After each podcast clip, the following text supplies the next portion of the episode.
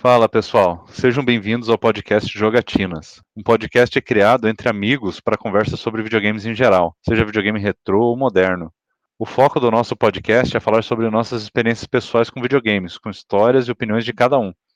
No nosso primeiro episódio, o assunto que a gente vai tratar é os consoles da nossa infância. Eu sou o host, Fernando Lorenzon, e eu tenho como co-host o Billy, do canal Billy Channel. E os nossos convidados de hoje são o Marcos De Lazari, e o Samuel Oliveira. Ó, então, para começar, eu vou falar aqui da minha experiência como jogador, tá? Foi uma experiência, comecei muito cedo. Eu, quando eu tinha, cara, eu acho que uns 4 ou 5 anos de idade, mais ou menos, a, meus pais compraram, ah, inclusive eu sou lá do interior, eu nasci no interior do Mato Grosso. É, para quem está ouvindo, eu hoje moro em Curitiba, mas eu vim interiorzão do Mato Grosso, meus pais compraram, cara, um Atari, o, o, videogame clone do, do Atari feito pela CCE. Eu acho que é o Dactar. É isso o nome? Dactari? Alguém que tá ouvindo aí? É esse aí mesmo, sabe? Dactar. Provavelmente é esse. E uma das primeiras fitas que a gente teve lá foi o Enduro. A gente tinha o Enduro, River Raid, não sei se era um 4 em 1, alguma coisa assim. E eu tinha uns 4, 5 anos de idade, cara, eu não entendia nada, assim, e a gente jogava muito de vez em quando. O videogame não era nem meu, né? Eu considerava que era videogame dos meus pais, assim, eu brincava lá de vez em quando, mas meus pais que jogavam.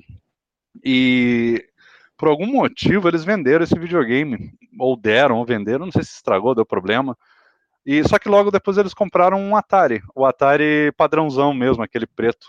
E também daí compraram tudo de novo esses jogos aí que a gente tinha, River Raid, Enduro, o Pac-Man, Mega Mania, e muita gente na cidade começou a ter, alguns, né, era uma cidade pequenininha, tinha dois ou três, e a gente já começou com essa cultura de emprestar jogo, pegar, eu tinha provavelmente aí uns seis anos já, e cara, para mim, assim, era aquela coisa maravilhosa, né, cara, o Atari, inclusive a gente, é até um vício que a gente tem, que hoje a gente fala assim, ah, mas tem que ter muita imaginação, porque era muito ruim. Cara, mas na boa, eu pego às vezes para dar uma olhadinha no emulador, jogar, dar uma olhada no Atari.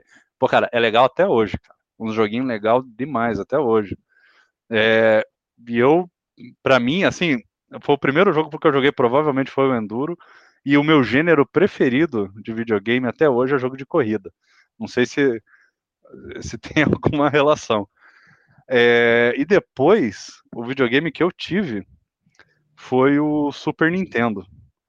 Aí, eu, eu só vou contar um pouquinho, depois eu continuo. quero só falar essa primeira fase do Atari, depois o Super Nintendo com uns 10 anos de idade. E o primeiro jogo, o jogo que veio nele, obviamente era um jogo pirata, foi o Macross. Não sei se vocês já jogaram. É um jogo de navinha, baseado naquele desenho japonês lá do, do Macross. Parece que passava aqui no Brasil. Não sei se o nome era Robotech aqui no Brasil, ou já era Macross o nome.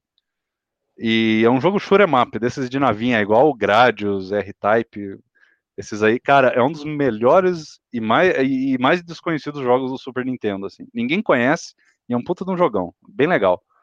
E ali foi a minha entrada mais, digamos, moderna para os videogames, né, 16 bits. Num intervalo ali de dois, três, sei lá, três, quatro anos no máximo, eu pulei do Atari, que era a geração lá, década de 70, para o Super Nintendo, que era a década de 90, né. Aí começou meu vício. Aí eu comecei a ficar maluco e ainda abriu uma locadora de, de videogame lá na minha cidade com Super Nintendo. E, com, e já de cara com Street Fighter. Aí o vício começou. É, quem, quem quer contar aí a, os primeiros passos da experiência com games aí? Vai, Billy, pode ir, Billy. Pode ir, Ô, Fernando, eu tava ouvindo você falar, mano, e eu simplesmente tava lembrando da minha infância toda. Foi sensacional, porque até a versão clone que a gente pensava que era melhor, que era original, e até era por conta da lei de reserva de mercado e tal, era o mesmo. Eu também tive o Dactar, mas eu aposto que vocês não conhecem ou que nunca ouviram falar do jogo que veio com esse jogo, com esse videogame para mim. Eu lembro que eu ganhei de Natal o Dactar, eu e meu irmão, né, no caso, e a gente tinha ido nas Casas Bahia, ali da Faria Lima, ali na Rua Butantã, aqui em São Paulo, E o meu pai, ele falou para mim que ele tinha comprado um conjunto de pratos, velho. Um conjunto de pratos. E assim, se você for analisar, era realmente o mesmo tamanho, praticamente, né? E tal. E, mano, o jogo que veio, eu chamava de Ling Ling que era o jogo de uma chinesinha que precisava ficar equilibrando os pratos. Vocês lembram desse jogo? Se eu não me engano, o nome oficial é, dela é Mei Mei, alguma coisa assim. Você lembra, Fê? Cara, eu acho que eu nunca joguei. Não eu tô sei, te falando. Isso aí é coisa assim, meu, que é doideira demais. Você chegou a conhecer esse jogo, Samuel? Você lembra de alguma coisa disso? Então, eu lembro de um primo meu ter comentado a respeito desse jogo, mas eu não lembro se eu joguei até. Vão falar que é plágio a minha história também, tá? Mas eu também comecei no Atari também, mas vou deixar vocês terminarem a história. Mas meu Atari foi um da Polivox mesmo. Aí, ó. E você, Marco, você lembra desse joguinho aí da, da chinesinha? Eu acho que eu já ouvi falar desse jogo. Eu acho, eu já vi esse jogo é, em algum vídeo que eu assisti no YouTube. Mas uh, jogar eu nunca joguei, não. Nunca cheguei a tocar num desse daí, não, cara. Uhum, eu acho que eu lembro, eu tenho uma vaga memória de já ter visto algum vídeo que falava desse jogo aí. Cara, depois eu fiz uma pesquisa avançada aqui no meu no meu acervo dos jogos. Cara, é Dancing Plate. Será que é isso? Dancing Plate, pode ser. É uma, uma japonesinha que fica com umas varetas assim, sabe aquela isso. que equilibra é essa mesmo? É que, tá se eu não me engano, aqui, que se eu não me engano, o fundo da tela é roxo, rosa, alguma coisa assim. Ah, Aí, é esse. que ela é japonesa na resolução? Não, é porque não, é porque a gente associa em relação ao circo, que é bem aquele esquema de equilibrar os o Putz, mano, a gente tá falando de videogame, a gente vai acabar falando de Gugu. Olha isso. Lembra quando a gente via no Gugu aquele pessoal que ficava equilibrando prato nas, nas varetas, assim, que tinha umas quatro, cinco varetas que o pessoal ficava segurando para não derrubar? Tinha uma ah, prova dessa, né? Isso, coisa do tipo. E isso aí era em circo que acontecia normalmente. Mas olha como que é, uma memória totalmente afetiva, né? Eu não faço ideia se era chinesinha, coreana e tal, mas eu associei, tanto que eu associei a Ling Ling, Mei Mei, nem nada. Agora, só para terminar essa minha primeira fase aí de, de videogame, esse foi o primeiro que eu tive, mas o primeiro que eu vi na minha vida e que deu aquela explosão na cabeça foi realmente um Atari 2600, só que era da minha tia. Eu devia ter uns quatro anos de idade quando eu lembro disso, lá para 84, 85 mais ou menos. Ela tinha o Enduro, ela tinha o River Raid, mas, meu, você ia lá no quarto dela, eu lembro como se fosse hoje, a televisão ficava assim dentro do guarda-roupa, manja? Era como se você abria a porta assim, tinha um espaço para televisão e para videogame, você puxava o videogame para fora assim para poder jogar. E meu, só ficava aquele barulhinho lá de, de carro do enduro, né, que fazia pá, pá. Meu, que coisa maravilhosa. E ela era rato demais nesse jogo, bicho. Ela deixava eu jogar, mas eu tinha que esperar ela perder. Pode sentar que vinha história. Vamos lá, passa pro próximo aí, depois a gente volta na nossa segunda fase.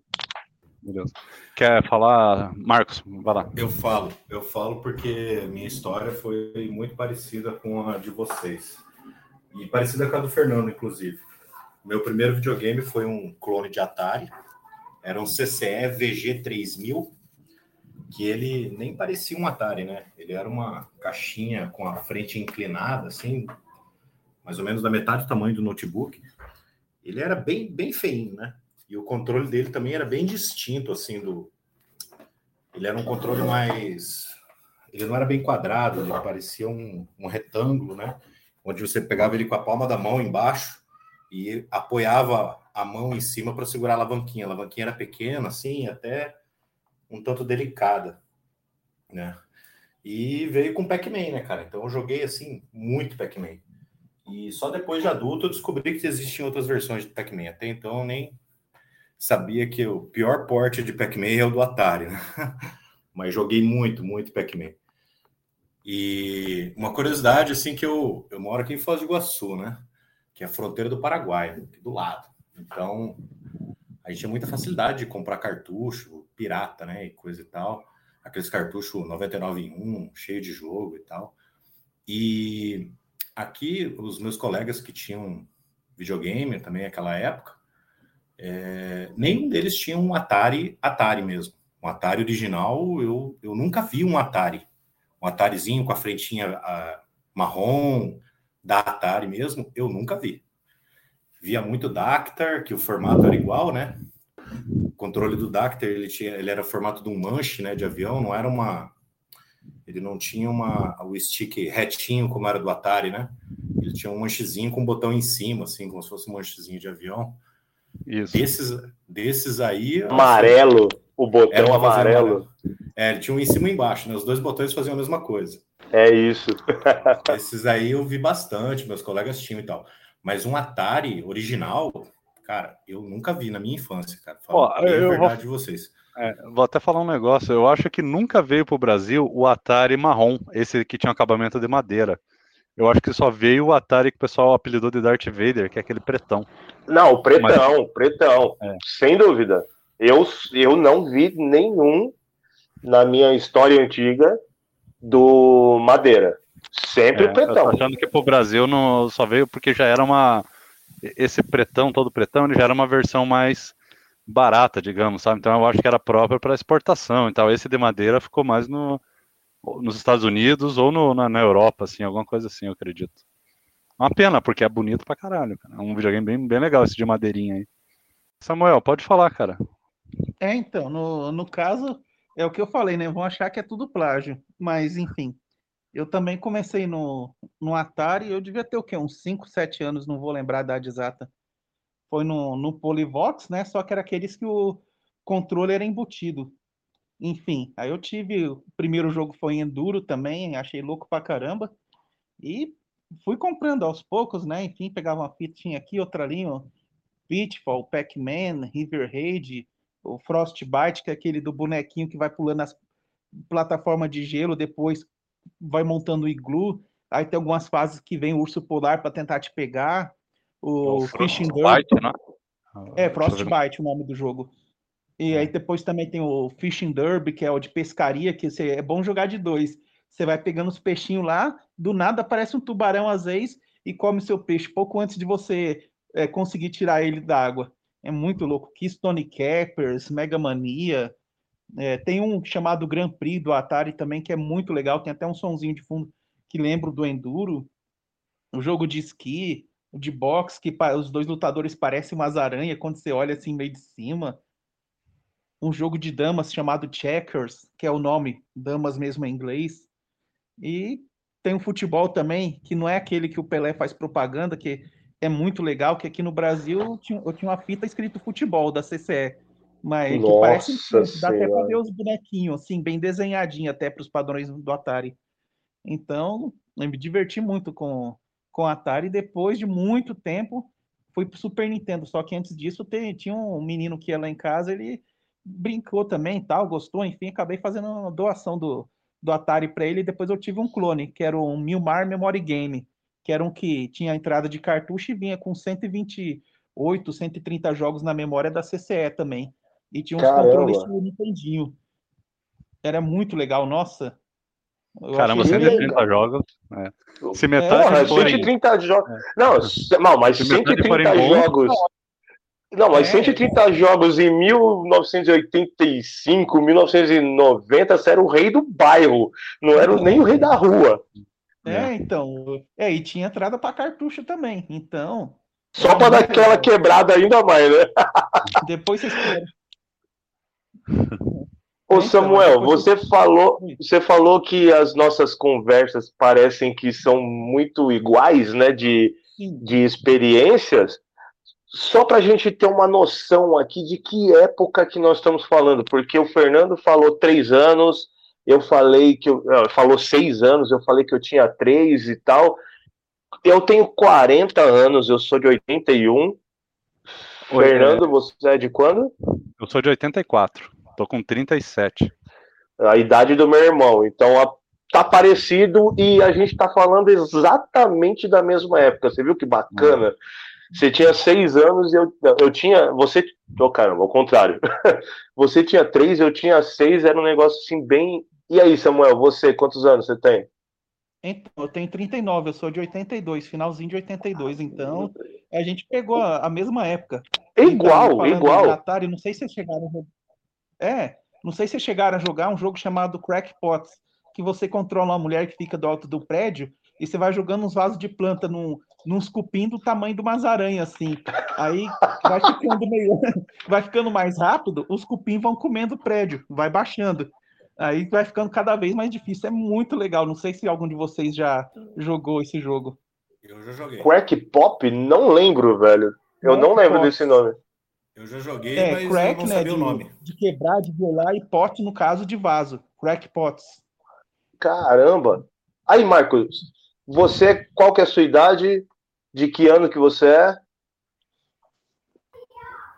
Eu sou de 82. Estou com 39 anos também. É, ah, é isso. Então, vocês viram como que é bacana esse negócio aí? Aqui é simplesmente aquela casa de 35 a 40 anos. As vivências, elas vão ser praticamente as mesmas, mas eu vou tomar a frente um pouquinho aqui, Fernando. Você falou que você foi do Dactar para o Super Nintendo. É, teve o eu tive o Dactar e o Atari mesmo, assim, não sei, cara, eu não me lembro por que, a gente vendeu um e pegou o outro depois. Alguma coisa ali que meus pais fizeram na época. E daí fiquei mais um ou dois anos com esse videogame, foi vendido e mais ou menos com 10 anos de idade, em 94, eu ganhei o Super Nintendo, que foi quando teve a abertura, se eu não me engano, a abertura para produtos importados. Eh, talvez, Billy, você vai lembrar melhor dessa questão aí, que daí foi quando começou a vir esses videogames de fora, porque até então era só clones, né? Chamou de velho, na cara de Não, pau. mas você é, um, é três anos mais velho, você já tinha às vezes uma maturidade para lembrar ali dessa época melhor. Né, então, eu, eu queria falar antes disso, porque você pulou simplesmente para mim uma das melhores fases que eu tive em videogames na vida. Lógico que o Super Nintendo para mim é o marcante, é um divisor de águas total, total, total. Mas eu tive o nosso querido, amado, idolatrado Master System 1. Achei que Mano você falou do... Phantom System eu não tive, mas ah. tinha um amigo, vizinho meu que tinha. Velho, era uma coisa alucinante. Sério, era alucinante você jogar Bom. Nintendinho naquela época, meu velho. Sim, e ó, vou te falar, o Master System, cara, era muito mais, tipo assim, é, na época, né, ele era muito mais avançado que o Nintendinho, né, que o, no caso o Phantom, para quem teve o uhum. Nossa, cara, você vê o gráfico do Master System devia ser muito legal, cara, antes ali do, dos 16 bits, porque Não, era, e... era bem avançado. E o meu era o Master System 1, com Hang-On, Safari Hunt e o Labirinto Secreto, que é Maze qualquer coisa lá, o nome original dele. Mas para mim vai ser o Eterno Labirinto Secreto. Diagonal para baixo, para trás, aperta um, depois segura dois quando faz a musiquinha da SEGA, coisa do tipo. Velho, aquilo era alucinante, alucinante. E eu lembro. Ah, é que veio na memória, né? E isso, os três. Ah, é, esse mesmo.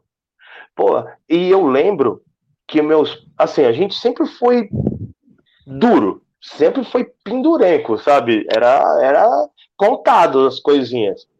E eu até me emociono de falar que nessa época foi quando eu comecei a, a entender realmente como que eram as coisas, né, e tal, a dificuldade que a gente tinha para conseguir as coisas. Eu comecei a dar valor ali no Master System. Ponto. Para mim, ali foi o divisor de águas real do negócio. Porque o meu pai ele trabalhava nas casas pernambucanas Não sei se em todo o Brasil tem, mas eu acho que deve ter, né? Tem em Curitiba, não tem? Ah, cara, eu já vim para Curitiba, já não, acho que não existia, não, existiu por muito pouco tempo e acabou. Mas teve assim, um bom, em boa parte do Brasil teve. É, aqui continua tendo ainda Pernambucanas. Mas é. eu lembro que a Pernambucanas, naquela época, ela tinha iniciado os esquemas de venda de eletrônico e tal. O meu pai, ele comprou a pistola do Master System e ele falou para mim assim é, que se eu não me engano ele ia pagar em três, cinco vezes o negócio, tipo, velho, era um acessório, não era um videogame, era um acessório. Ele precisava pagar em três, cinco vezes o negócio. Não que hoje a gente esteja tão diferente assim, né? A gente precisa disso ainda. Mas, porra, como que é que um acessório de videogame pode custar três, cinco parcelas de alguma coisa, né? É muito alto. E o Master System, eu tive esses três jogos, eu tive a pistola e eu tive o óculos 3D, mano. Nossa senhora!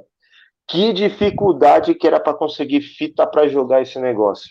Era o investimento mais alto que meu pai fez em relação a videogame, assim, na época. E, mano, como que eu provava para ele que aquele negócio funcionava? Como que era tipo, ele virava para mim e falava assim: eu joguei dinheiro fora, você não tem jogo para isso. Eu falei: não, pai, a gente aluga e tal. Aí tinha que esperar a sexta-feira, né, se eu não me engano, ou a sexta ou o sábado para alugar duas, três fitas e ficar o final de semana inteiro. Vocês lembram disso? Ah, é, depende muito do lugar, né? Onde morava. É. Aí, meu, eu fui, eu lembro que eu joguei um assim memorável, foi o Space Harrier 3D. Velho, que jogo bom em 3D que era aquele. Eu lembro assim como se fosse hoje quando eu joguei aquele jogo. E o que eu tinha, além desses três da memória, eu joguei muito jogo de aluguel. Velho, eu alugava muito jogo. Eu tinha um livrinho, um caderno, que eu anotei todos os jogos que eu joguei e todos os jogos que eu terminei de Master System. Eu lembro que eu tinha mais de 100, 120 jogos que eu tinha terminado naquela época, mano. E assim, tudo de aluguel, então era na corrida o negócio, né? Você pegava, comia, bebia dormia videogame. Não tinha muito por onde fugir. Mas o cartucho que eu tinha, que marcou, que eu tenho muita saudade, que eu gostaria de conseguir uma cópia bacana hoje para ter na coleção, é o Indiana Jones, velho. O melhor jogo de Indiana Jones da história. Mentira. Ah, mas era, se eu não me engano, esse do, do Master era bacaninha mesmo. O, o, do Super Nintendo ainda acho que é o mais legalzinho de todos, mas esse do Mega era bom. Marcos, manda a brava pra nós aí, conta o que que é. Depois do Atari, qual que foi a sua próxima experiência direta, sua, aquela que você vai contar agora pra gente? Super Nintendo. Super Nintendo. O melhor de todos. É, eu, eu joguei. É. Eu joguei bastante. Eu acho, eu acho um dos colegas. melhores de todos. É, não tenho preconceito com o Mega Drive, inclusive tenho amigos que tinham Mega Drive, hein? Não tenho nada contra quem tem, né? Joguei, não, joguei muito Mega Drive, só não tive porque eu não tinha condição mesmo, né? Porque eu, se eu pudesse, teria todos. Mas o videogame que eu acabei ganhando de Natal foi um Super Nintendo, cara. E no Super Nintendo, lógico, ele veio lá com Super Mario World. Joguei assim de todas as maneiras, até de cabeça para baixo, né? Todas as fases, segredo, aquelas coisas todas. E aí o outro jogo do Super Nintendo que para mim também é um dos melhores da, do console é Donkey Kong Country 2. Esse também eu joguei muitos e muitas, muitas, muitas horas, Nossa dias e meses e anos. Aí você arrebentou com a gente. Donkey Kong, qualquer um dos três, você tá no céu, né? É. Joguei muito Street Fighter, gostava muito de Street Fighter 2. É, mas assim, para mim o game é Donkey Kong Country 2. É. É bom demais, né, cara? Até hoje, né, cara? Top Gear também. Também, Mas... pô, sou muito fã. Eu que gosto de jogo de corrida, cara, pra mim a trilogia Top Gear é. Pra é... mim é sagrado, cara. E o, e o F0. É, eu gosto demais. É, Ó, tem também. um. Eu acho que tem um jogo que hum. todo mundo jogou, porque era um joguinho que vinha em todo jogo pirata do Super Nintendo, aqueles cartuchos 4 em 1, que é aquele Shoplifter, aquele de helicóptero. Vocês, vocês lembram disso? Vinha eu joguei todo... muito Shoplifter no, no Master no, System. No, no, Master. O do Master é muito legal, cara. Muito bom. Só no o... Master. No Super Nintendo é. eu não lembro de ter jogado em cartucho. Sério? É o Shoplifter Sério? 3. Eu nunca, nunca vi um cartucho dele. Eu só vi ele nesses cartuchos 4 em 1, 10 em 1 que tinha no Super Nintendo. Ó. Pior que ele é um, é um, um game que se. Ele parece que foi portado diretamente do, da geração anterior, né? Porque ele não tem é, muito detalhe, nada, né? Ele é um jogo é, simples, ele, ele, é assim, bem, é, qualidade gráfica assim dele é bem deixa a desejar para a geração, né? Joguei bastante Desert Strike no Mega Drive, cara como o meu vizinho tinha, a gente jogava muito Desert Strike, mas assim. Pô, esse jogo era é bacana, é, cara. Era Bom bacana. demais. Visão isométrica, assim, né? De cima, né? É não isso, era? isso. É, bem legal. Só, a gente nunca conseguiu terminar porque chegava uma hora que a gente não sabia mais o que fazer, né? tipo, aquelas crianças que não sabiam inglês e tal, né? Só sabia o que era start, continue. Aí não sabia mais o que fazer e, sei lá, chegava na segunda, terceira missão, já Tchau, tchau e benção. Já era, fica aí. e você, Samuel, como que foi aí o seu, a sua segunda fase de videogames? A primeira foi o Atari, igual a gente também, e a segunda foi Super Nintendo direto? Sim, foi o Super Nintendo direto. Primeiro eu tive o contato na casa de um primo, ele ganhou lá do pai dele, na época veio com o Mario World, o Super Nintendo dele, ele chegou alugar na época, acho que três jogos, mas que a gente jogou mais mesmo foram dois, o NBA Live 95 e Super Gol 2. Depois de muito tempo que eu fui ter o meu, que eu sempre procurava, né, guardar dinheiro na poupança, tal, enfim. Na época que foi para comprar o meu, eu estava em dúvida, que tava um marketing muito forte da Tectoy com o Mega Drive e na televisão também tava propaganda do Donkey Kong 1 eu vi aquilo pensava, meu Deus, que que é isso? Tanto que até hoje quem joga Donkey Kong 1 fica impressionado. Vou analisar as fases, tal, aquela mundo do gelo, aqueles cristais brilhando, a selva, enfim. Aí quando eu fui ter o meu, eu não tive Mario World, que vem o comprei na loja do shopping, aí o Tá zoando. Tá é. zoando que você pegou o bundle do Donkey Kong. Então, o, com relação ao jogo, eu acabei escolhendo o FIFA International Soccer, que é o FIFA 94 de Super Nintendo. Era muito legal. Muita gente gosta da versão de Mega, mas a de Super Nintendo eu joguei, achei muito louco. Depois tive F0, aí fui alugando Mickey Mania, que é um jogo que muito é, não é tão falado, mas é muito Jogaço bom. Jogaço demais. O Fievel, que era um desenho de um ratinho que passava nos anos 90 que tinha a família dele, que ele ia para América, acho que ele era da Rússia, se não me engano. Muito legal o jogo do é, Isso, meio, É, um ratinho meio faroeste, não era? E, é, então, é, que ele tinha uma pistola tal, e tinha um, um gato lá que vivia perseguindo ele. É, eu tinha uma aranha também no desenho, era muito legal, nossa.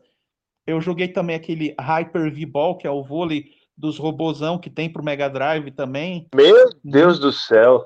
Não, muito esse louco. aí esse aí você lembrou do competitivo gigantesco que a gente tinha lá na Praia Grande nessa época, velho. Férias. É. Super Nossa. voleibol. É, então. É que no Super Nintendo mudou o nome, mas o jogo é o mesmo. Então, eu. Aí eu fui pegando emprestado, fui jogando Final Fight, Super Street Fighter 2, Batman Returns, que eu acho muito louco, as aventuras de Batman e Robin também que é mais focada no desenho, diferente do Mega Drive, que é só porradaria. Então, o Super Nintendo, o Mortal Kombat, não tem nem o que falar. As experiências assim, incríveis. Só o Killer Instinct, que eu não era muito bom lá, tinha uns caras meio viciados na minha rua que acabava desanimando um pouco para jogar. Eu, Sunset Riders, então nem se fala. Até hoje, volta e meia, eu pego no Super Nintendo Mini e dou uma jogadinha com ele, que é um jogo assim incrível. É muito bom mesmo. Cara, você tá falando do jogo de vôlei. Eu fui pesquisar aqui que eu não lembrava o nome. Tinha um do Super Nintendo que eu jogava. E agora achei que é o Dig Spike Volleyball, que tinha uma, uma modalidade de vôlei de praia. Senhora. Lembram disso? Vocês jogaram isso? Oh, como não? Era Esse bem legalzinho. Eu acho que não cheguei a jogar, não. É. E ele, é, ele tem um vôlei tradicional, né? De quadra e o um vôlei de praia.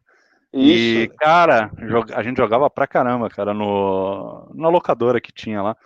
E você falou do FIFA, né? Do, do jogo do FIFA de futebol. Cara, eu nunca tinha jogado o FIFA no, no Super Nintendo mas um que fazia muito sucesso antes de chegar o International Superstar Soccer. A gente jogava no Super Nintendo aquele da Capcom, é, é, é, é, é Soccer Shootout. É, e a gente não sabia pronunciar, falava Shootout, mas era Shootout. e ele é um jogo que tem a cara da Capcom, assim, você joga, tem as musiquinhas, muito parecidas as musiquinhas com as músicas, assim, meio do Mega Man, sabe? Eles usavam os mesmos instrumentos e tal. É um jogo legalzinho, cara. Futebol de salão. Isso, tinha esse aí. E é, um outro que tinha de futebol, é, tinha o. Como é que era o nome? Super Gol 2. Não sei se vocês já jogaram também. Era fraquinho, mas a gente jogava na época. E, mas tudo ruinzinho, assim. Quando chegou o International, acabou, né, cara? Ninguém mais jogou outro jogo. É igual quando chegou o Winning Eleven no PlayStation. Acabou. Ó, eu posso falar para vocês o seguinte: eu sou o típico brasileiro que não gosta de jogo de futebol. Mano. Eu detesto jogo de futebol no videogame. É, Joguei pra caramba no é. Superstar Soccer, mas só. E, e, no fliperama, na época lá perto, Super Sidekicks 3. Só. Pra passar tempo quando não tinha o que jogar, mano. Eu detestava. FIFA 94, FIFA 95, meu, tudo isso aí. Não curtia, mano. Não curtia. Eu sou paraguaio, não é possível, porque futebol para mim jogo jogo de futebol não dá, nem para brincar com os filhos. Olha só como que é as coisas. Caramba. E você, Marcos? Cara, você jogava eu, legal? eu jogava o esse FIFA International Soccer, que era o Campeonato Brasileiro, né? Que era o hack do, dos caras do, do, jogo, né? Colocaram os times brasileiros. E tiveram dezenas, né? Centenas de hack desse jogo. Era tudo o mesmo jogo, só mudavam os uniformes e. Ah, você tá falando do International, eu acho, né? Não é, o International Superstar ah, Soccer. Isso mesmo, é. isso mesmo. Pô, cara, que foi, cara, é, foi culminar no, no, no Ronaldinho Soccer. o, o, o, original também, cara, eu nem, nunca nem lembro de ter visto, assim. Lembro, tinha, eu tinha até o Pirata, o do, do, original, né? Que era com as seleções uhum. e tal, o craque o craque Alejo, né? Que era o melhor jogador do mundo, de todos os Craque Alejo! Alejo, era o artilheiro, o melhor jogador do jogo todo, né? E eu lembro desse, desse Soccer Shutout aí que você, que você comentou. Eu lembro que eu joguei esse jogo também, é, mas eu não tinha. Mas eu lembro de ter jogado ele, cara eu era bem ruim também, assim, eu, eu sou mais ou menos da, da equipe do Billy, assim, cara, eu não sou muito fã de, na verdade, nenhum jogo de esporte, assim, não, não sou muito, muito fã, não, cara. É. Eu era mais, era eu vou dos, confessar... Dos... Não, pode falar. Não, não, eu falo que eu era mais, era dos plataforma mesmo, Mega Man, então, Isso. Donkey Kong, enfim, Mario, esses estilinhos aí. É, eu, eu sou da teoria de que jogo de esporte para videogame é para quem não gosta muito de videogame. É aquele cara que começa. Assim, óbvio que a gente jogava na infância, porque a gente jogava qualquer coisa. Mas hoje, quem joga esporte, jogo de esporte, é o cara que só joga jogo de esporte. Ele não joga outra coisa, né? Tanto é que a gente vive tirando sarro, né? Ah, o cara vai vender o PS3, a gente brinca, né? Aí você vai ver as, o, os DVD, o cara tem o FIFA 13, o 14, o 15 e um GTA, né? É sempre, aí você olha e fala, putz, que coleção merda do jogo que o cara tem. PlayStation 3 com 10 jogos. É. Aí vai ver é o catálogo FIFA inteiro do 10, FIFA. 11, 12. É bem isso. Cara, eu lembrei, vocês falando do jogo do esporte, eu tive, cara, o. Cara, como é que era o nome? Era aquele Super Formation Soccer. Era da. A empresa é a Human. É um jogo que a visão ela é tipo assim de cima vertical, assim, você anda de baixo para cima e não de lado igual o International, sabe? Cara, é um, é um jogo eu admito que não era muito bom, apesar de que ele foi ficando bem bonzinho, assim, a empresa foi melhorando bastante com o tempo. E na época, você vê, a gente era maluco por futebol, né? Pedi pro meu pai comprar para mim, na fita pirata, inclusive tudo em japonês o jogo. E a gente adorava, né, cara? Hoje eu acho uma merda, cara. Em compensação, e concordo com vocês, esse negócio de jogo de esporte, para mim, a maioria envelheceu mal. Mas tem um jogo que até hoje eu acho muito legal, cara, que é o qualquer jogo de tênis. Inclusive o Super Tênis do Super Nintendo, não sei se vocês já jogaram, é muito legal até hoje. E vou falar, cara, eu e meu filho, a gente se pega ali para jogar, cara, no tênis, e ele adora, cara, e joga bem pra caramba. O Super Tênis é o nome do jogo. É um dos primeiros jogos de, de, de esporte que saiu pro Super Nintendo. E, cara, não saiu nenhum que supere ele lá no, no Super Nintendo depois. É o melhor jogo que tem. Vocês Ô, lembram? Pessoal, deixa, deixa eu chegar. Não, o Super Tênis eu lembro. Assim, tipo assim, mas... a gente não dava bola. Porque falava, ah, não é futebol, aí você vai jogar hoje, é mil vezes melhor do que jogar futebol. Mas Pode não ver. tem comparação, isso com certeza. Só deixa eu chegar no mesmo nível de vocês aí, rapidinho.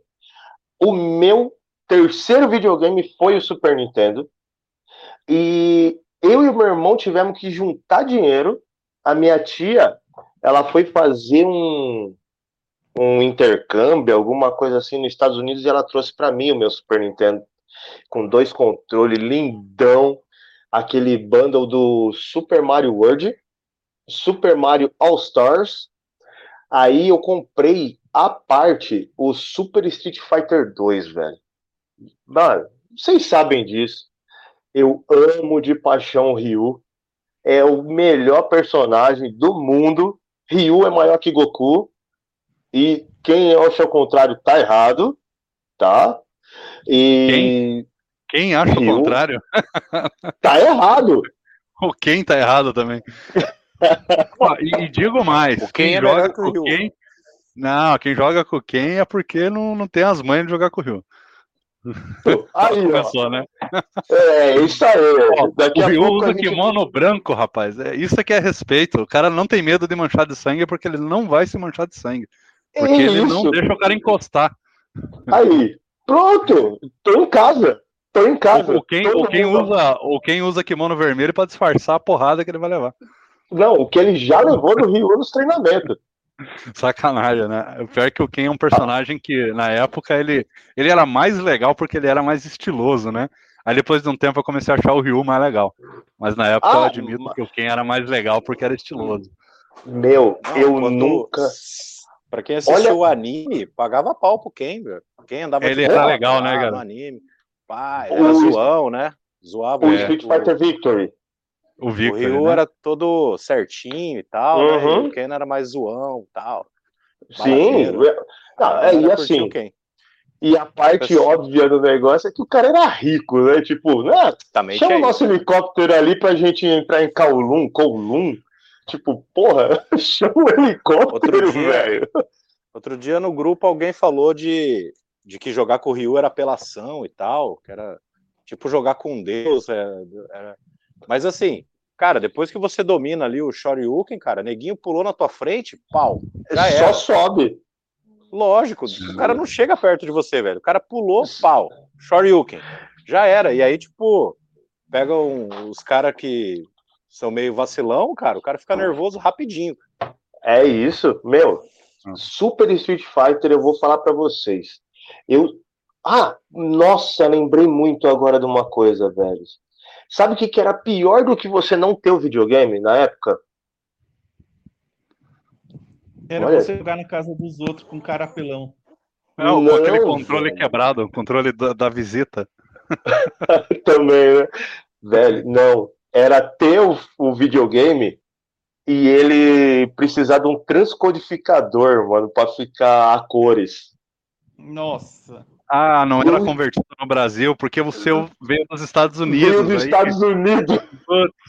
É verdade. Lembrei agora disso, mano. A gente teve que comprar um conversor externo. Você ligava nele, ele convertia e saía a cor na TV, mano. Que loucura. E agora, eu quero saber de vocês três, porque eu fiz. E como nós quatro tivemos o Super Nintendo, vocês fizeram o massacre de estilete?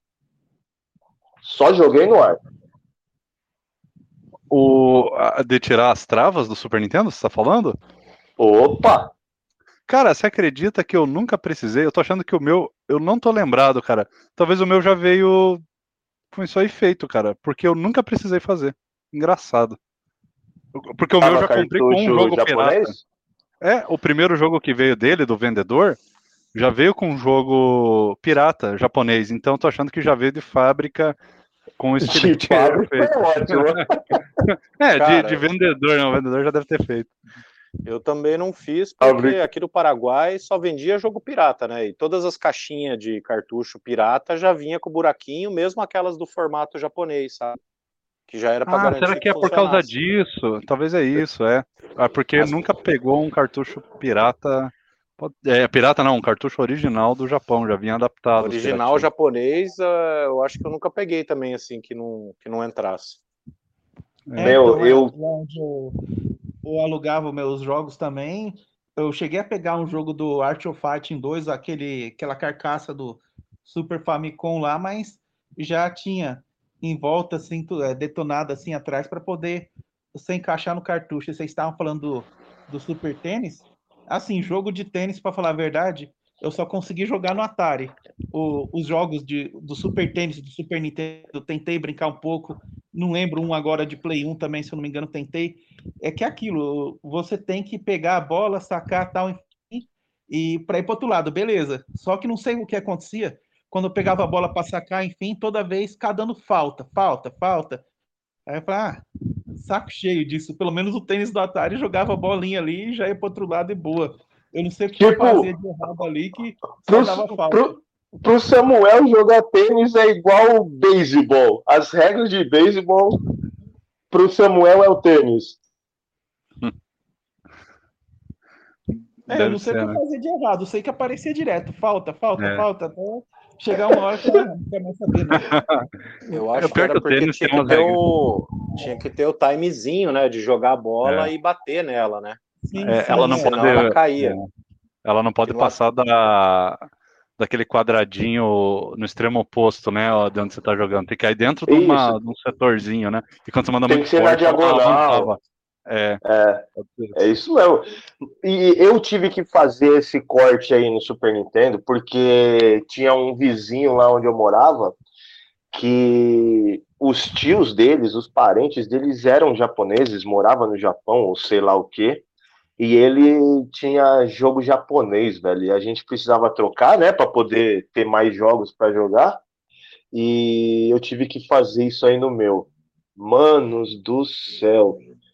Pensa no moleque de uns 13 anos de idade que tremia mais do que qualquer coisa no mundo. A gente não se preocupava nada com o dedo, né?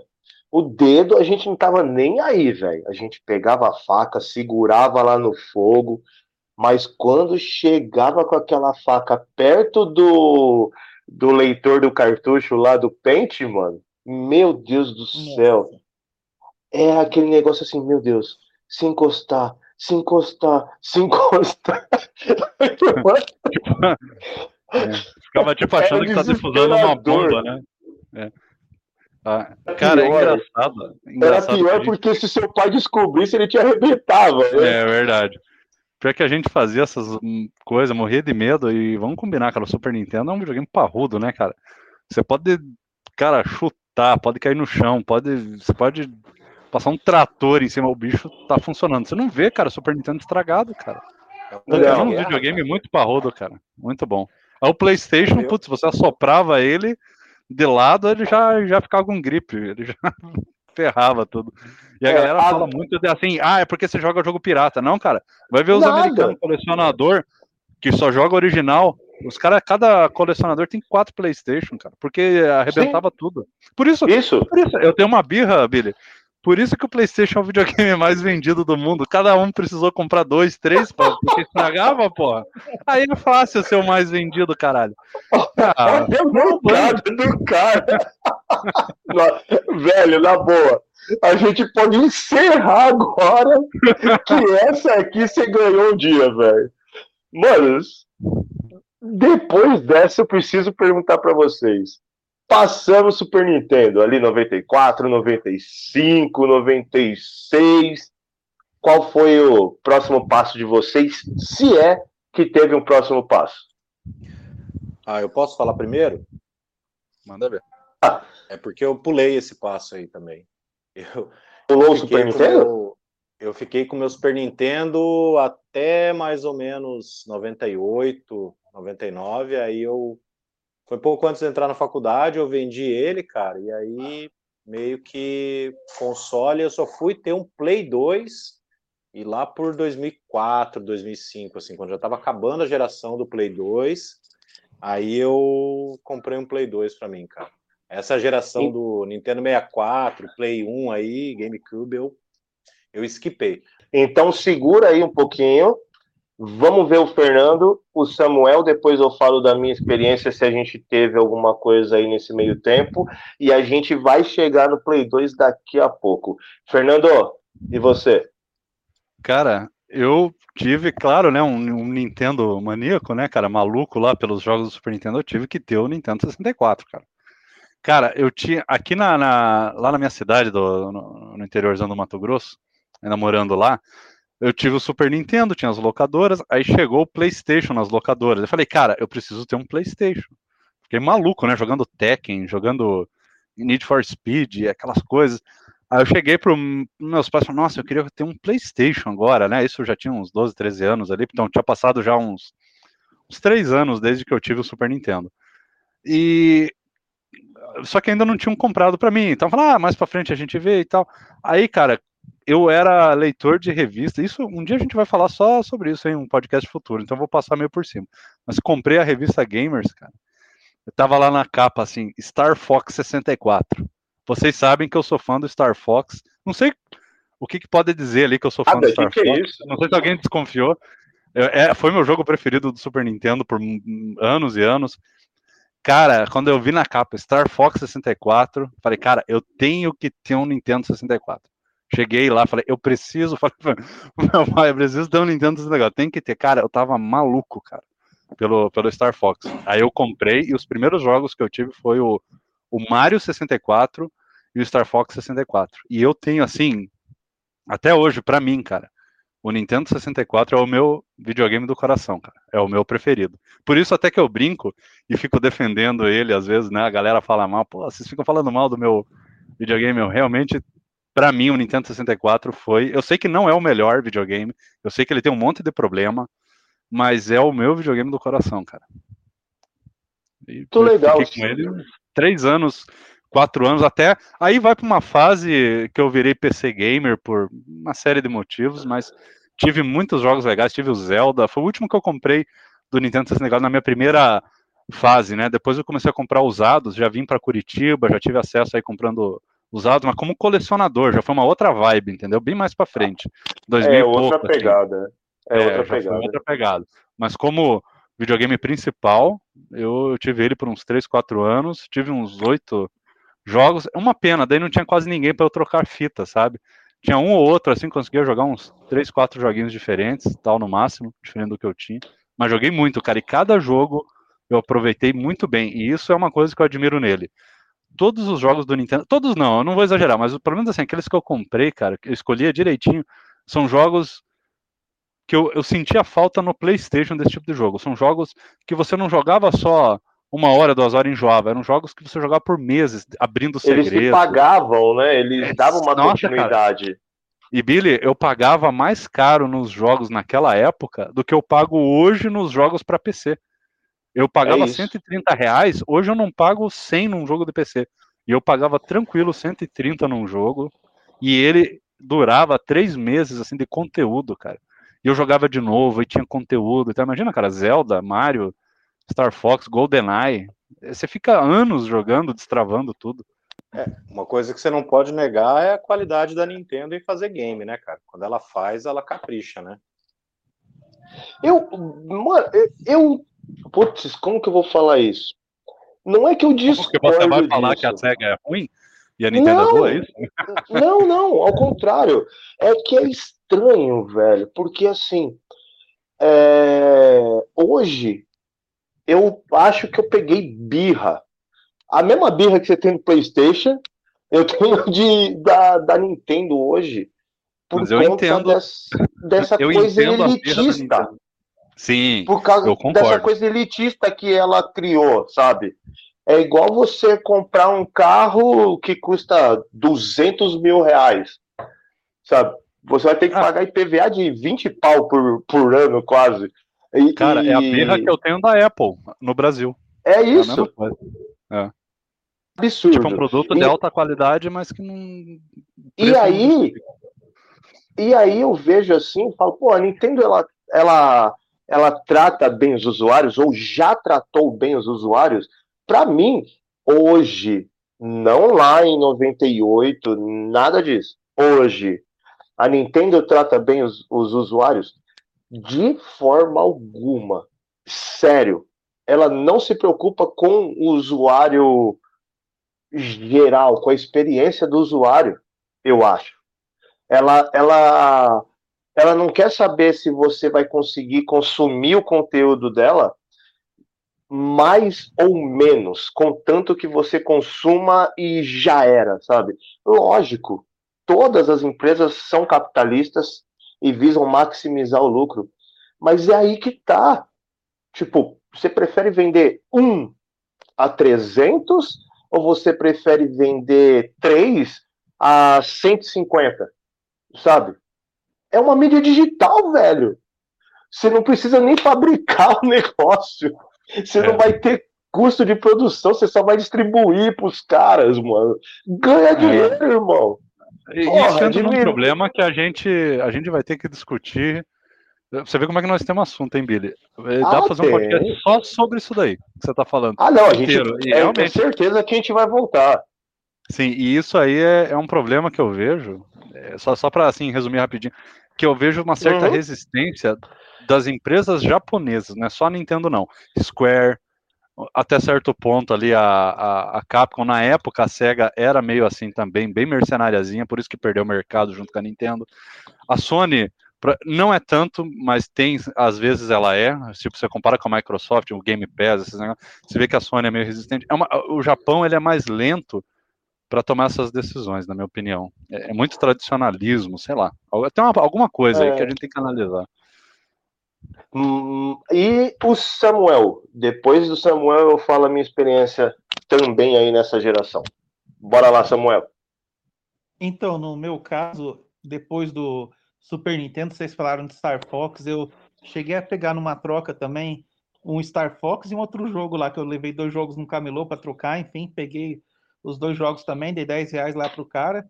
Nossa, quando eu coloquei Star Fox assim, né, que eu tinha pegado pela capa, não tinha caixinha nem nada. Eu comecei a jogar, nossa, achei aquilo muito louco, uma experiência assim sensacional. O pessoal fala: "Ah, Star Fox do Super Nintendo é tudo quadradão e não sei o que lá, que envelheceu mal". Para mim, eu jogo no Super Nintendo Mini hoje, eu tenho praticamente a mesma experiência da época. Então, é um jogo assim sensacional. O meia, Star Fox 64 então, incrível. Depois do Super Nintendo, acabei também tendo que, indo, tendo que ir pro Nintendo 64. Aí, infelizmente, não joguei tanta coisa. Como todo bom nintendista na época, lógico, eu joguei o Super Mario 64, cheguei a comprar a revista na época, fiz as 120 estrelas, joguei Cruising USA, International Superstar Soccer 64, que tem os jogadores num tamanho assim enorme, se comparar com o In Eleven do Play 1. Deixa eu ver qual mais. Ixi, nossa, o Star Fox 64, GoldenEye 007, não, não, não tive oportunidade de jogar tanto. O Killer Instinct Gold eu cheguei a comprar na Galeria Pagé lá em São Paulo, a fita original por 70 reais na época. Não, Killer foi 89 na loja de, de shopping em São Paulo, de 70 reais foi MRC, Multi Racing Championship. Um jogo muito legal também. Tem poucas pistas. É um jogo que tem os carros variados, assim. Mas com relação ao Killer, nossa, o que eu era ruim no Killer do Super Nintendo, no do 64, tinha um modo treino lá, fui aprendendo, vixe, nossa. Eu tive o, o Killer Instinct Gold também. Muito legal esse modo treinamento, né? Você ia fechando Não, lá, é, você fechava o modo treino, é, aí você ganhava uma roupa branca, né? Para cada personagem. Aí você. Ah, é isso que eu, que eu falo do 64. Você ficava com vontade de zerar o jogo, de fazer as missões, porque o jogo ia destravando coisas, não é um jogo arcade, é esses jogos arcade convertido pro PlayStation que que você joga da game over, acabou. Não, cara, é, pô, você fecha o treinamento, você libera uma roupa. Você fecha o modo história lá com o personagem, você libera uma outra cor de roupa. Você fecha não sei o que, você libera o personagem. Cara, você fica meses jogando, destravando coisas, cara. É muito legal. Muito bom também esse é, jogo. Essa, essa, parte de liberar roupa, roupa, branca eu não, não lembro. Numas trocas que eu fiz também, acho que foi. Não sei se foi FIFA 90, é, 6, acho que foi FIFA 64 ou FIFA 98 do Nintendo 64. Se eu não me engano, era FIFA 98. Tive um chamado Hexen também, que é um estilo assim Doom, só que meio medieval, que tem uma versão também pro PlayStation 1 também.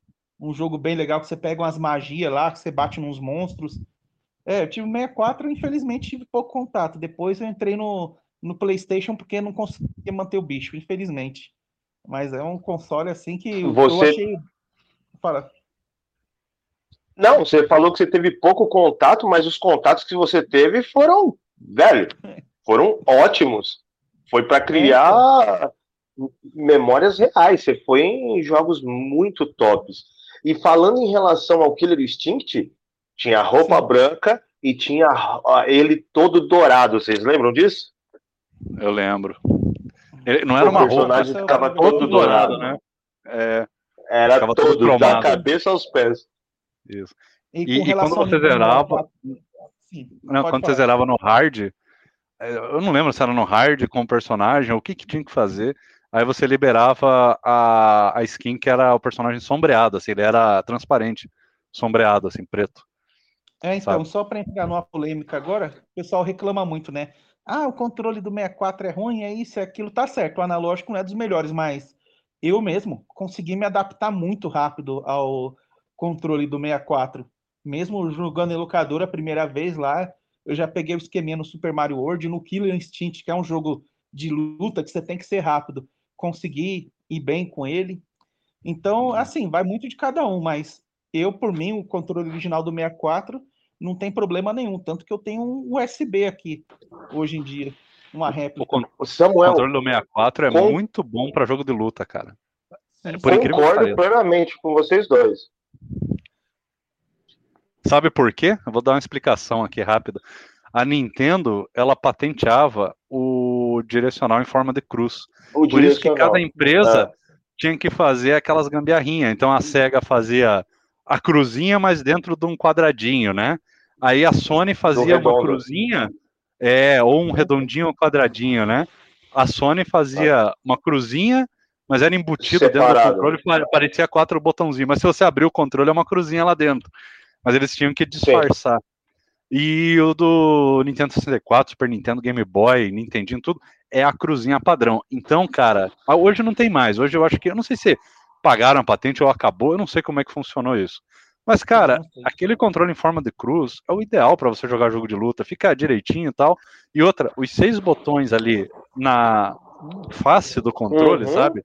Dois ali que, so, que são maiores, e os quatro botões C que são pequenininhos, é. são muito bons, cara, muito bons. É, você vai jogar o Street Fighter no Super Nintendo, tem que apertar o LR, e principalmente o L, ali está usando a cruzinha ali, o D-pad, aperta o L, não alcança, né? E ali não, fica os seis botões, igual o layout do Saturno, igual um layout de arcade, fica ali na frente. É excelente, cara. Nossa, é um controle muito bom. É uma pena que realmente. Não, não... E, e, e, e os contatos do botão a, a, o trajeto dele para acionamento era excelente. Isso. Principalmente dos quatro Cs ali.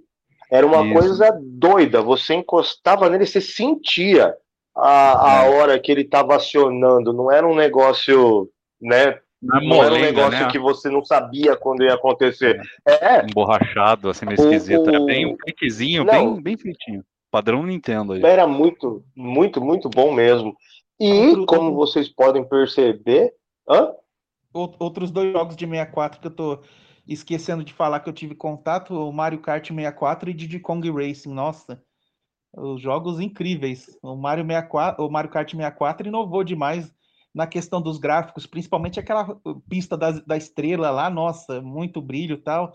E o Diddy Kong Racing para os veículos, corrida de avião, de, é, daquele é, hoverboard lá, tipo, que é na água, muito louco, nossa. É, muito legal ele, cara. A mistura aventura com corrida, né? Você tinha que ir achando sim, as chaves secretas, abrindo as fases, aquilo que eu falo, cara. Você fica meses jogando, destravando as coisas tal. É muito legal. Não, é que agora tá mais fácil, né? Você usa o cartão de crédito. é, pois é, hoje você destrava com dinheiro. Já era, né? Não tem mais disso. E como vocês devem ter percebido, eu também fanboyzaço da Nintendo. Olha como que são as coisas. Eu tava criticando há dois minutos atrás. Eu fui pro Nintendo 64 também. Eu vendi o meu Super Nintendo, que eu finalizei a coleção com Mortal Kombat 2. Meu, eu alucinei com esse jogo. Manos do céu, que jogo que foi aquele e que porte que foi aquele. Se você vê hoje aquele jogo, você vê as texturas do Sub-Zero, do, do Sub-Zero, do Scorpion. É, mano, é lindo, é lindo. Se vocês não têm essa memória tão nítida, dá uma olhadinha em vídeos do Mortal Kombat 2 de Super Nintendo que vocês vão ficar doidos, porque é de uma qualidade animal, mesmo com aqueles cortes todos que faziam, né? De, de censura, que muda fatality, que não sei o que, se bem que isso aconteceu mais não, no 1, né? O 2 é, ele... isso que eu ia falar, o 2 liberaram, liberaram geral. É, o 2 ele não teve tanto disso. É. Mas mesmo assim, eles deram uma amenizada no Fatality do Sub-Zero, não foi? Que ele congelava o cara e depois ele dava uma uma um croquezinho assim, quebrava ele. Cara, Putz, pior que eu não lembro, mas eu acho que o 2 oh, foi é. tranquilo, não teve censura. O 1 um teve um monte, mudaram é, tudo. O 1 um mudaram inteiro. Inclusive foi, a versão foi. do Super Nintendo, do Mortal Kombat 1, eu tinha uma lembrança boa, assim. Ah, lembrava que jogava e tal, de boa. Cara, aí eu vi o pessoal falando, não, o do Mega Drive é melhor, o do Super Nintendo é, é ruim, é, o tempo de resposta é ruim. Falei, ué, não tenho essa lembrança. Aí esses dias eu fui pegar para dar uma olhada, cara, aqui no, no emulador. é horroroso, é cara. É, é, muito ruim, cara. Aí é, o 2 é. não. Aí o 2 eles melhoraram, e daí sim, o 2 do Super Nintendo é melhor que o 2 do Mega. Mas o 1, um, o do Mega é melhor que o do Super Nintendo. E daí o 3 ficou equilibrado. Aí é, ficou legal para os dois consoles. E, e, aqui em São Paulo, né, na região que eu morava, você não via a máquina do Mortal Kombat 2. Era sempre o Super Nintendo com cartuchinho lá dentro. Aí você colocava a ficha, era cinco minutinhos, eu acho, nove minutos, alguma coisa assim de partida, mano. Aí você ficava quebrando pau lá durante nove minutos. Ou tentava fazer final, coisa do tipo, mas era o Super Nintendo que tinha lá, não tinha a máquina original. Isso, assim, em bairro, né? Claro. Se você ia numa Playland, alguma coisa assim, você já tinha umas máquinas originais e tal. Bom, finalizando a minha fase de Super Nintendo, eu fui para o Nintendo 64 tinha o Super Mario 64, joguei demais, embora eu sempre tenha sido muito ruim o GoldenEye, eu joguei pra caramba, passei noites, semanas, meses jogando com amigos e com meu irmão o Super Mario Kart 64 e real, real, real, real, o jogo que eu mais amo do Nintendo 64 se chama Wave Race. Foi o primeiro jogo que eu comprei depois de velho quando eu consegui o Nintendo 64. O Wave Race. Cara, Wave Race, eu tive ele já nessa segunda fase de comprar usado, tal. Depois que eu já tive PC, mas eu tinha jogado ele no emulador. É fantástico o jogo. É um dos melhores jogos de, sei lá, de corrida. Assim, você pode pegar geral, corrida do Nintendo 64. Ele tá pau a pau ali, F0, Wave Race, para mim, né? E, sei lá, o Mario Kart e o Diddy Kong são os melhores jogos. Você vê, o Super Nintendo não teve, aliás, o Nintendo 64 não teve muitos jogos de corrida bons desses tradicionais, com carro, né, e tal. Mas esses malucos, né, teve um monte de jogo que se destacou, né? F0, que é futurista, nenhum jogo conseguiu se equiparar com F0. O pessoal fala do aquele Wipeout, cara, não consigo gostar, cara.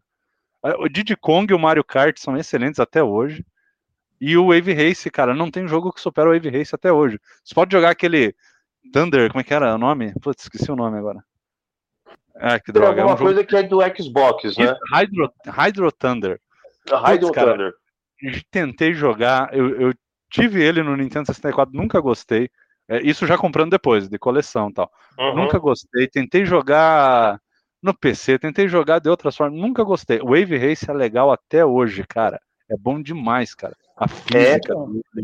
a pista, a musiquinha, o gráfico, Nossa. é bonito, cara. O gráfico até hoje é legalzinho. Tá louco, é bom demais aquele joguinho. Desculpa interromper um pouco aí, galera, mas vocês comentando de Wave Race, eu não cheguei a jogar tanto na época. Quando comprei o 64, eu brinquei um pouquinho ali na loja ali, mas é aquilo, né? Eu não sabia é, comandar direito ali na hora ali, né? Tava meio com pressa. E falando em Wave Race, tem um jogo para Android chamado Riptide.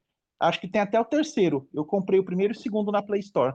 Mas pensa num, num jogo de jet ski louco pra caramba. O movimento da água, assim, batendo tal. Você faz manobras no ar, você vai ganhando mais pontos de experiência, você vai subindo. Depois vocês pesquisam. É, se vocês quiserem, eu deixo o nome aqui no grupo. Ah, eu acho que eu já vi, cara. Sim, é um jogo bacaninha, cara. É, não, não é tão bom igual o Wave Race, como eu tava falando, mas ele é legal, ele é bem feitinho. Eu, eu acho que eu já vi ele. Bem bacaninha. É, então, quem puder jogar aí, que, já que curte o Wave Race, é uma opção uma boa dica. Né? Uma boa dica. É, né? Esse eu nunca ouvi falar. E é, eu tento sempre... É que assim, meu, quando bate a nostalgia, a gente fica cego. É, tudo que é defeito a gente não vê. Mas quando a gente tenta ser um pouco mais crítico, como vocês sabem, eu tenho um canal no YouTube, eu tento fazer as coisas de forma mais, mais séria, mais analítica. Não é só o fã falando, não é só o, o, histórico, não é só o coração falando. Embora eu tenha muito disso, eu consigo dividir as coisas do tipo, porra, quando eu tinha 15 anos de idade, isso aqui foi demais. Só que hoje não é legal e tal. Eu consigo fazer isso. Mas o Wave Race, mano, sério, zero defeitos. Zero defeitos. O único defeito que tinha era o analógico do 64, como vocês já falaram. Porque o jogo não teve defeitos. E eu vou dar uma outra dica para vocês o Wave Race do GameCube. Que evolução! Eles pegaram. Blue Storm. Blue Storm. Eles pegaram o Wave Race 64 e levaram para a nova geração com tudo que ele tinha de bom e melhoraram. Então, assim, ficou lindo, com visual animal, só que esse eu conheci depois de velho, então para mim não conta na infância ali, não conta nessa época.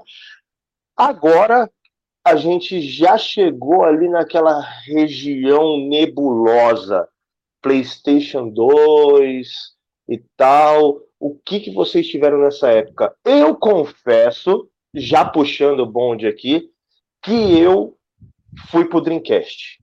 O videogame bom que foi aquele. Meu Deus do céu. Sonic Adventure 2, uma das melhores coisas que eu já vi na vida. E Capcom vs SNK, maravilhoso, se eu não me engano, dois, né? O, Ultim, o Ultimate, olha eu. Marvel vs Capcom 2. Eu deixei muito Dreamcast ligado para ganhar moedinha lá e comprar personagem. E vocês, qual que é a história de vocês nessa geração? PlayStation, Dreamcast, PlayStation 2, Dreamcast, manda lá, Marcos. É.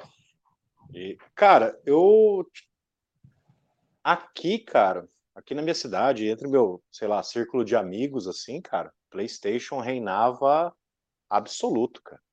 Eu conheci um cara que tinha um Jaguar, um cara que tinha um Jaguar e Cara, Dreamcast, GameCube, não vi ninguém, cara. Ninguém. Nenhum amigo meu tinha.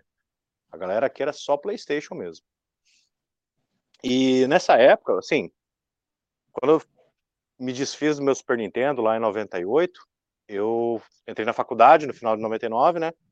E eu fiz ciência da computação. Então, assim, para mim era interessante e necessário ter um PC, né? E aí eu passei a jogar mais em PC. Então, eu jogava muito muito Quake, Quake 3 Arena, é, Unreal Tournament, esses FPS, assim, de arena, né? é, Half-Life, que eu achava espetacular demais, Half-Life, Max Payne e tal. Aí quando eu terminei a faculdade, em 2003, assim, eu meio que voltei. Aí eu comprei um Play 2, estava baratinho, já estava para sair o Play 3 e tal. Aqui no Paraguai tava, tipo, aqui no Paraguai, no final da vida do Play 2, cara, tava quase de graça. Acho que os caras estavam vendendo assim por, tipo, 50 dólares um Play 2, sabe? Aqueles slimzinho pequenininho. E aí, enfim, daí, então, comprei Play 2 assim, mas aí eu comecei já a ser um pouco seletivo, assim, né, cara? Só queria jogar jogo que eu gostava muito, assim, ficava escolhendo bem os jogos para jogar. Não que, né, não fosse barato comprar jogo, mas eu não tinha muito tempo para jogar. E então, assim, no Play 2 foi que, tipo, as maiores franquias, assim, que eu adoro, que é, tipo, os jogos de terror, assim, tipo Silent Hill, é, Resident Evil, Resident Evil eu já gostava, né, do, do, Play 1, jogava com os amigos, mas, assim, os jogos que eu mais joguei no Play 2 foram desse tipo, assim, é, eu lembro que tinha um também que era bem sinistro, Clock Tower, não sei se alguém já jogou esse daí, que era um do colégio, das crianças. Conheço, lá. conheço. Era um Nunca jogo bem fui sinistro. muito, mas conheço sim. É, eu jogava mais essas coisas aí. E, e Need for Speed, né? o Underground, Underground 2, Carbon, esses aí também eu joguei, joguei assim, incontáveis horas, assim, incontáveis horas, até passava raiva, porque o Underground, Underground 2, quando você chegava lá no final, assim, aquelas perseguição infinita da polícia, você passava 50 minutos fugindo da polícia, aí eu ficava indignado. eu não aguentava ficar, tipo, 50 minutos fugindo da polícia, cara, helicóptero, aquela coisa toda, helicóptero em cima né? Eu tô lembrando disso, Marcos, e é muito isso, velho. É, tipo, se a gente tivesse 15 anos exatamente nessa época, a gente ia amar. Mas, velho, Sim. depois que você tá ali com 17, 18, 19, é trabalho, é faculdade, é namorada, é qualquer coisa. Mano, você olha e fala assim: porra, velho, 50 minutos disso? Você tá me tirando. Olha como o kit vai ficando, né? Como muda as coisas. É, é, é que às vezes a gente acaba assim, ah, vou jogar, vou jogar videogame agora por tanto tempo, porque depois tem um compromisso, ou depois tem que fazer tal coisa, enfim. Aquela época a gente não tinha hora, né, cara? Tipo, chegava do colégio, cara, jogava mochila e ia jogar até a hora de dormir, né? Então a gente não se preocupava muito com o tempo, né? Hoje a gente tem um monte de coisa para fazer e aí eu não, eu não consigo ficar assim muito, muitas horas jogando assim, é, ininterruptamente, né? Mas assim, aí os jogos que eu joguei esses aí, cara. Silent Hill 1, 2 e 3. Acho que o 2 é o mais legal. Inclusive, acho que até hoje, assim, os gráficos, a, a feição dos personagens no Silent Hill 2, assim, são muito bons, envelheceram bem. A jogabilidade do, do Silent Hill nunca foram muita, muito legal, né? o pessoal sempre reclamava e tal, e realmente os controles eram meio ruins e tal, mas assim, o enredo do jogo, né, os mistérios para você desvendar, explorar, aquela coisa toda, cara, aquilo ali sempre espetacular para mim, cara. Eu, eu era apaixonado por aquilo. Jogava, eu tenho muita assim... vontade de jogar é, Silent Hill. É, o Silent Hill não é aquele da, da câmera fotográfica, não, né? Aquele lá é Fatal Frame, né? Fatal Frame, aquele lá. Meu, nunca tive o prazer de jogar nenhum deles, nenhuma das duas franquias, justamente porque eu fui pro Dreamcast. Agora me mata uma curiosidade, Marcos. Você não foi de God of War nessa época? Não, cara, não. Inclusive, eu tenho, eu tenho ali o God of War 3 do Play 3 e eu não joguei ainda, cara. Tá ali. Mas o, mas o God não... of War, ele, ele, saiu também mais tarde, né? Ele, se não me engano, não, mas ele pegou no final, é... né? Não, mas, ô, Fê, ele já pegou o PlayStation 2 na fase final. É, é já, já era tá, 2004, é, por aí. Ah, tá. então, então, mas então... É, no início ainda não tinha. Se foi 2004, ainda não tinha God of War. Pode ser isso. Ah, ah não, não, mas tava ali, né? Tava próximo. Eu acho tava que perto, é de 2005, não é? Se eu não me engano, é 2005, é. é. É, falou. E, e, e, de verdade, eu acho que é a primeira pessoa na face da Terra que me fala que teve um Play 2 e não jogou God, God of War. Então você vai ouvir a segunda daqui a pouquinho. Vixe, Maria. Ah, então manda lá. Quem que vai soltar agora? Não, pode ser eu, então. Cara, eu pulei a, a fase 128 bits no, na, no momento ali. Quando eu saí do Nintendo 64, eu fui pro PC. Porque e tinha que ter o PC, não adianta, né? É, minha família lá em casa tinha o PC e eu migrei completamente pro PC. Comecei a jogar e assim, cara, o que eu jogava era todo aquele catálogo de jogos que saía nas revistas de games lá da, da, das bancas. Saudosas revistas de games.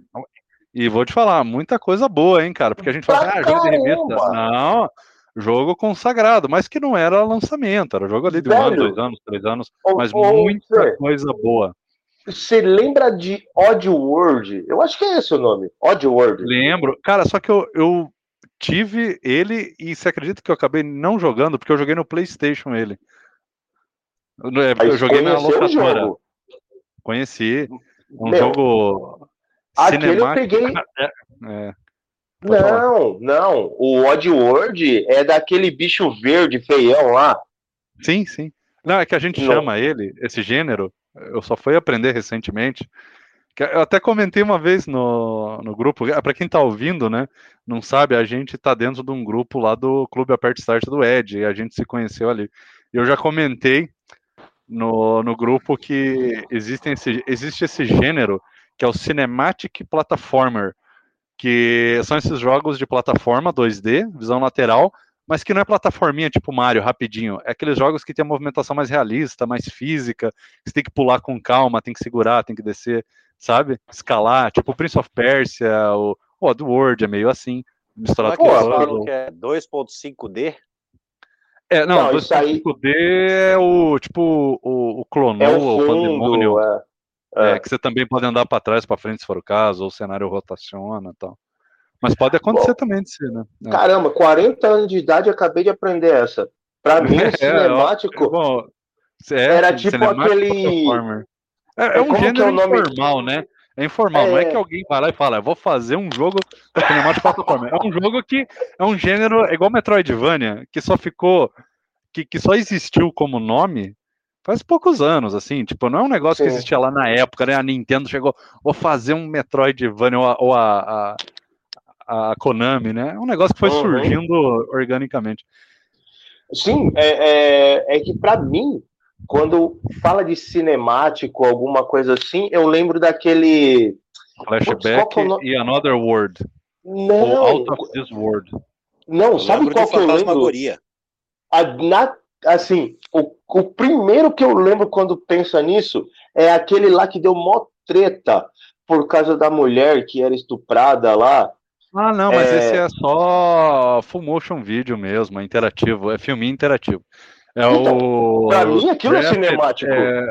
Não, não, mas é só cinemático, né? Não é um platformer cinemático. E como é que é o nome daquele jogo? É Dead, Dead Trap, não é Nightmare? É, Dead Trap, Night, isso. Night, Night Trap. Do, do, Sega CD.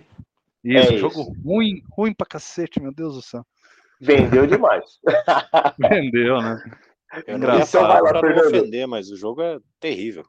É, por aí 90%, mesmo. cara, 90% desses joguinhos eram terríveis, viu? Pouca coisa se salvou. É, então vai lá, Fernando, continua aí que eu acabei te interrompendo aí com o AdWord. Não, tranquilo. Não, tranquilo. E, cara, é... aí o PC eu comecei a pirar, cara. Com... Putz, olha só, imagina, Billy. A gente sai do Nintendo 64 que eu tava pagando já, não era mais 130 reais. O Zelda, que foi o último jogo que eu comprei naquela época, né? Antes de começar a colecionar e vir para Curitiba, eu paguei 170 reais, cara. Naquela época, 98. Eu juntei dinheiro três meses, cara, de que era praticamente meu salário cheio lá que eu ganhava na época. Eu ganhava 50 reais num trabalhinho lá, cara. Eu tive que juntar 3, 4 meses para comprar esse jogo. E óbvio que valeu a pena. É, é um jogaço, mas aí você vai para computador. Aí você vai na, na, na, banca de revista. Tem lá é, Diablo 1 por 15 reais original. Meu Deus do céu. Aí você fica maluco, entendeu? Aí eu, eu ia toda aqui, semana. Eu tô aqui rindo, velho, porque. É. Não é, não é maluco. Doido. Você, você fica, fica doido. doido. Ó, doido, só é, como referência, em 98 era 130 reais o salário mínimo. É, para você ver. Você pagou 170 num jogo. Olha a loucura que a gente fazia, né, meu? É, engraçado, né? Essa percepção de valor. Quando a gente é criança, a gente Era não tem até. Muito caro. É, até off-topic um pouquinho também. Eu que já tenho um filho aí de 10 anos, ele joga Counter-Strike e ele eh, fala assim: não, se eu tivesse mil reais, eu ia comprar uma skin pra pistola do jogo. Cara, olha que coisa engraçada, né? Eu falo, mas meu filho, você não acha um absurdo pagar mil reais numa skin de uma arma, de um jogo? Tipo, não é nem um jogo, não é uma arma, é uma skin de uma arma. E ele não vê esse, essa maluquice. Mas a gente na época não via muito também, não. Né? A gente também era meio maluco. A gente comprava coisa absurda e não percebia. Esses 170, é. se fosse corrigir para hoje, cara, se for calcular pela inflação, seriam uns 400 reais, cara. É nada. Nada. Pode colocar aí muito mais que isso. Se Pode você ser. colocar a proporção aí dos 100, 130 ah, reais. Se for calcular hoje, é pelo é salário, tudo, é mais, bem mais que isso. Velho, 1.500 reais. É, Facilmente. É por aí. É por aí. Então, que loucura, né? Aí você. Não, aí imagina, Billy, a gente vai para o computador e você começa a ver jogo original por 15. Então, assim, cara, eu comprei. Olha o que, que eu comprei, né? Deixa eu tentar puxar de revista de game. Eu comprei um joguinho. Os primeiros foi o Diablo. Aí foi o Urban Chaos, Urban Chaos, que é Bom. você joga com uma menininha lá, uma mulher que é policial, meio estilo GTA, é o precursor assim do GTA, já 3D, mas ele não era assim um mundo todo aberto, ele era fases abertas, mas tinha que cumprir as missõezinhas e passar. É um jogo muito legal, eu recomendo o pessoal ir atrás, tem para PlayStation 1, tem para Dreamcast e tem para PC. Eu, eu comprei ele no Steam depois quando saiu no Steam, e joguei de novo, zerei e adorei de novo, cara, assim, recentemente. Em 3D, né? Bem bonitão até.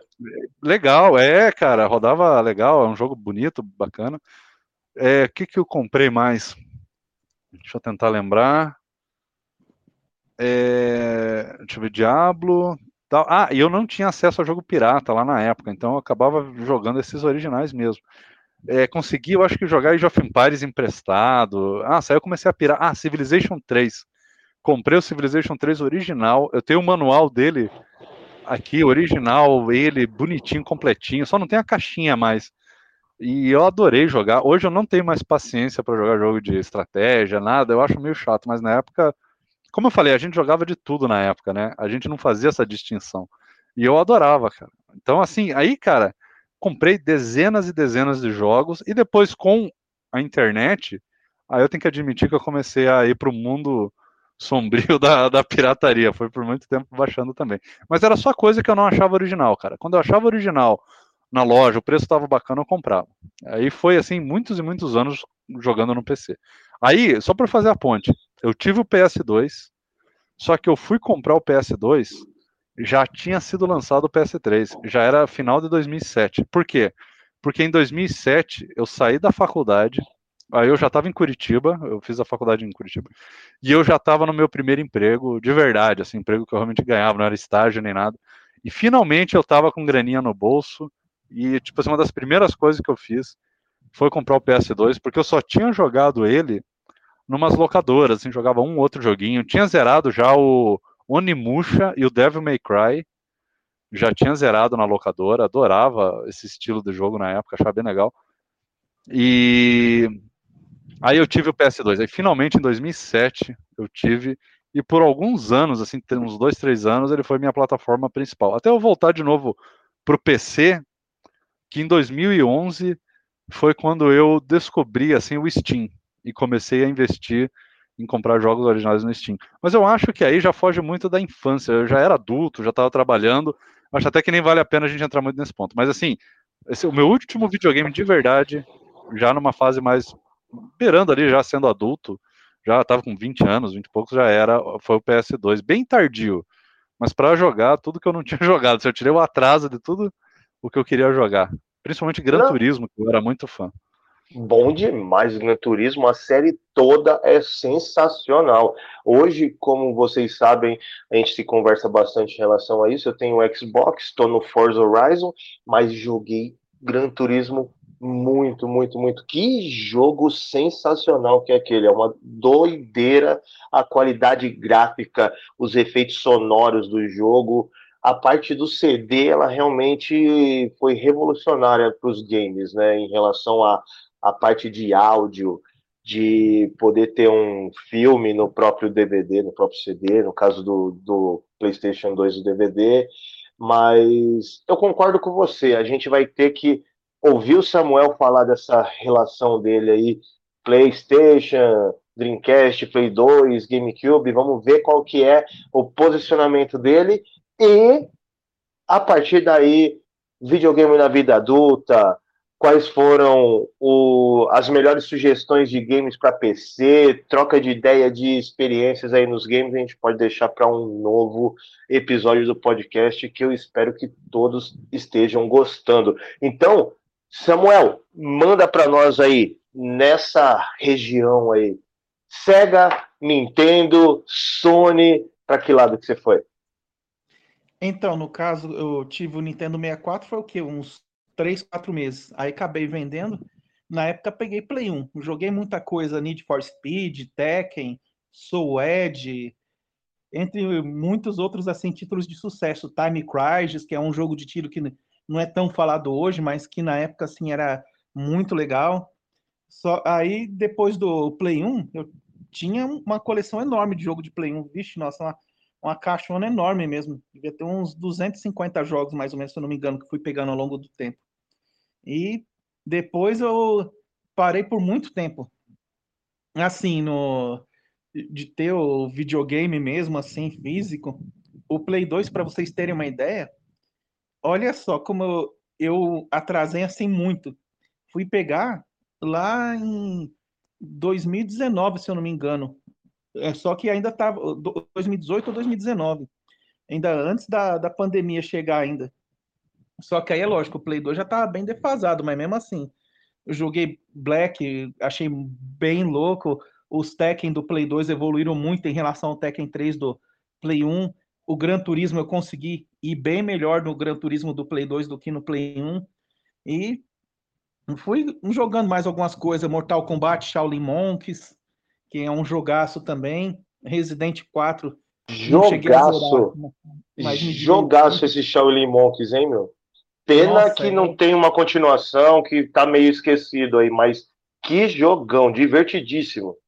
É, então, a porradaria que você dá, eu não sei se vocês sabem, quando você aperta o, o start, né, para pausar o jogo, tem um, não lembro qual parte que é agora de cabeça, mas tem um, um menu secreto lá que com a, com os, os, XP, com a evolução que você vai tendo, você compra mais habilidades, um fatality novo, um golpe diferente.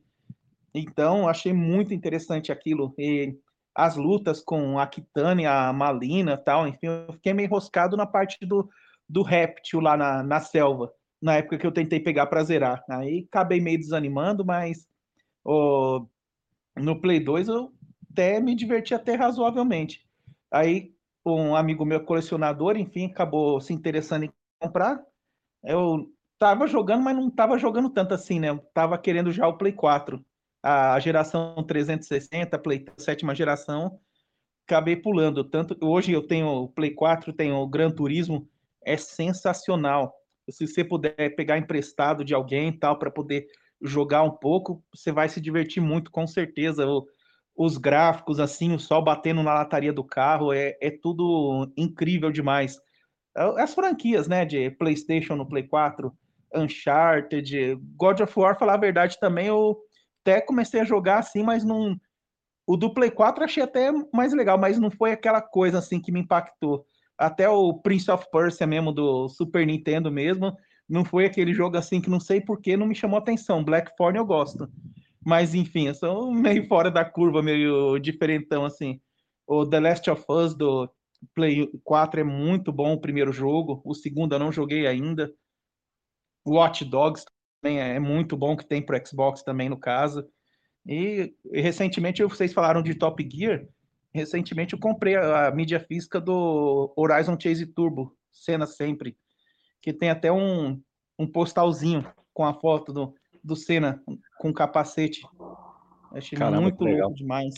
Não, esse, esse jogo que a Quiris fez, se eu não me engano, é inclusive do Rio Grande do Sul, a empresa Sim, é, É, é sensacional. A gente vai falar sobre isso muito provavelmente dessas desenvolvedoras brasileiras de jogos que a gente chama de indie, mas que, meu, são sensacionais, que não ficam devendo praticamente nada a Capcom, né, a Konami, a essas produtoras mais clássicas. Só que aí você deu um pulo gigantesco, né? A gente foi parar lá então, no PlayStation 4 e. É, é, então, eu cheguei até o Mega 2017, comprei em 2018, tava esquecendo. Me diverti, aí, joguei só que aquilo, é, é, o jogo do Mega é muita porradaria, muito, muita loucura demais, é baseado em arcade, é. né? Então não consegui tão bem quanto eu gostaria que fosse. O Golden Axe, ah. joguei Streets of Rage, Shinobi, nossa. Eu, o Truxton, que é um jogo de navinha, um dos primeiros do Mega, muito bom demais. Então segura, Samuel. Calma, a gente vai ter um novo episódio aqui no podcast falando sobre jogos depois de velho. O que que a gente jogou depois de velho que a gente sempre quis jogar? Só uma palhazinha. Eu, por exemplo, nunca tive meia, o Mega Drive. Eu comprei o Mega Drive 2017 também e, meu, que absurdo de bom que foi essa experiência. Mas eu quero convidar todos vocês para os próximos episódios para acompanharem o nosso podcast e dizer para vocês que foi uma honra ter a presença do Samuel e do Marcos aqui com o Fernando e eu nesse podcast sobre os videogames da nossa infância. Isso aí, pessoal. Valeu, obrigado. Pô, cara. Ô, Billy, você arrasou aí, cara. Mandou bem demais. Queria agradecer aí a tua, teu apoio. E valeu, pessoal, pelo, pela, pela presença aí, o Marcos e o Samuel também. Bom, gente, eu agradeço. É um prazer imenso conversar com vocês, né? A viva voz, pelo menos, porque a gente só se fala pelo, pelo grupo, né? E prazer imenso de participar. É, gostaria de colaborar mais, sempre que possível, inclusive, tá? Estarei à disposição aí.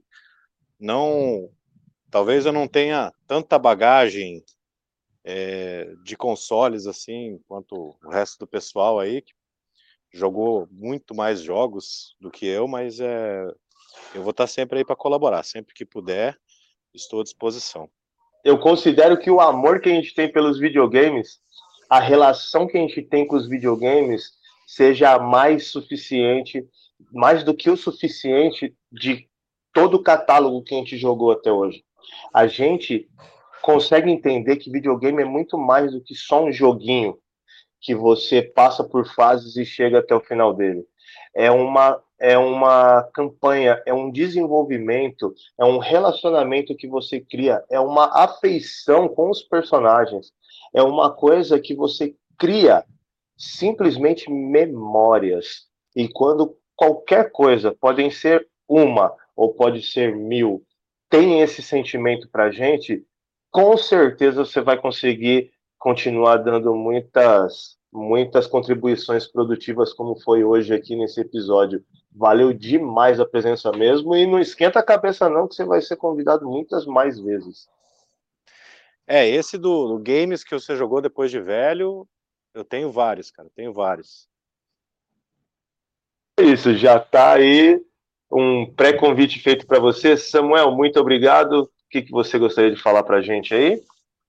É, gostaria de agradecer, foi muito produtivo, né? Apesar de mu em muitos pontos a gente ter histórias praticamente idênticas, né? Com alguma diferencinha aqui, outra ali, mas tem as suas diferenças, é importante o, o debate, a gente acabou não falando tanto dos jogos de briga de rua, que pode ficar para um, um, outro episódio, enfim, mas é importante essa época dos anos 80, 90.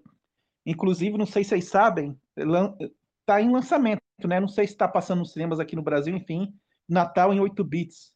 Um filme muito legal demais. Nossa, eu, eu vi, eu achei muito divertida a história. Mostra a jornada lá do um menino contando lá a jornada até com, com, comprar um Nintendinho para ele e tal, enfim, muito legal. É, eu agradecer, espero que.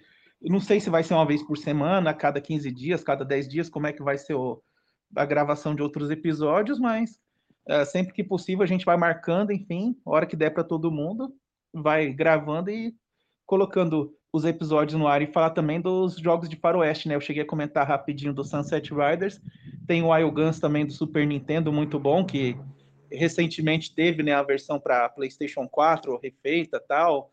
Eu acredito que Xbox One, Steam também. E assunto não vai faltar, com certeza. Vai mesmo. E falando sobre esse Natal em 8 bits, aí fica a recomendação para todo mundo que tiver a oportunidade. Ele é da HBO Max. É muito, muito bom. E a reviravolta final que ele tem no filme, no terceiro ato dele, é simplesmente de se debulhar de tanto chorar. Então fica aí a sugestão do Samuel e eu assino embaixo porque eu curti demais também esse filme. Fernando, termina aí que é com você. Ah, é isso aí, pessoal. Então é, eu quero agradecer a todo mundo pela participação. Esse é o nosso primeiro podcast. Espero que a gente consiga gravar com bastante regularidade aí. Depende muito dos convidados também, do pessoal que quiser participar. E é isso aí. Valeu, pessoal. Até a próxima. Falou.